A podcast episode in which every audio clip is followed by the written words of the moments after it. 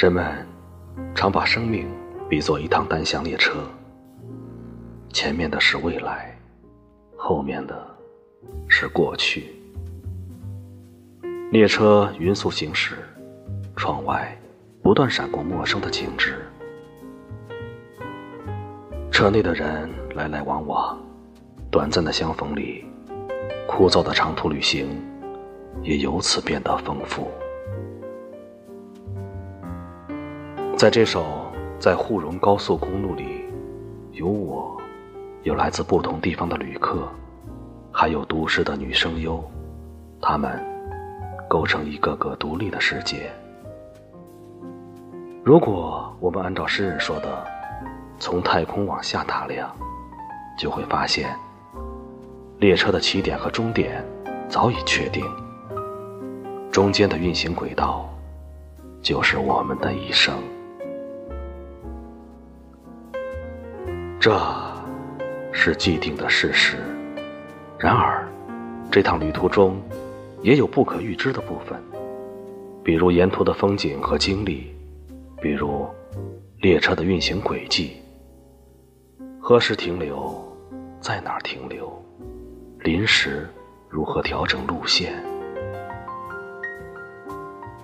是啊，生命的长度有限，但至少。我们可以扩展它的宽度。聆听，在沪蓉高速公路。作者：毛子。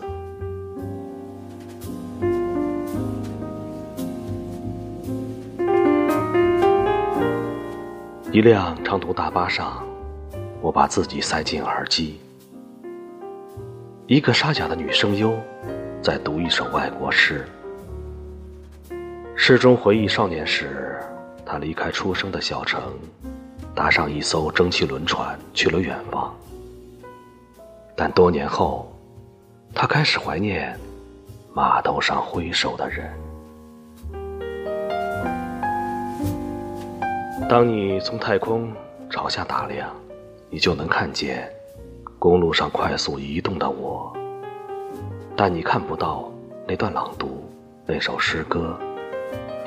他们也在移动，也随大巴拐过弯道，进入又穿过一个又一个隧洞。啊，真的很奇妙。狭小的车厢里有一个更大的空间，更大的存在，就像中途下车的人带走了另一种生活，就像。物理学家所说，在宇宙之外，还有平行的宇宙。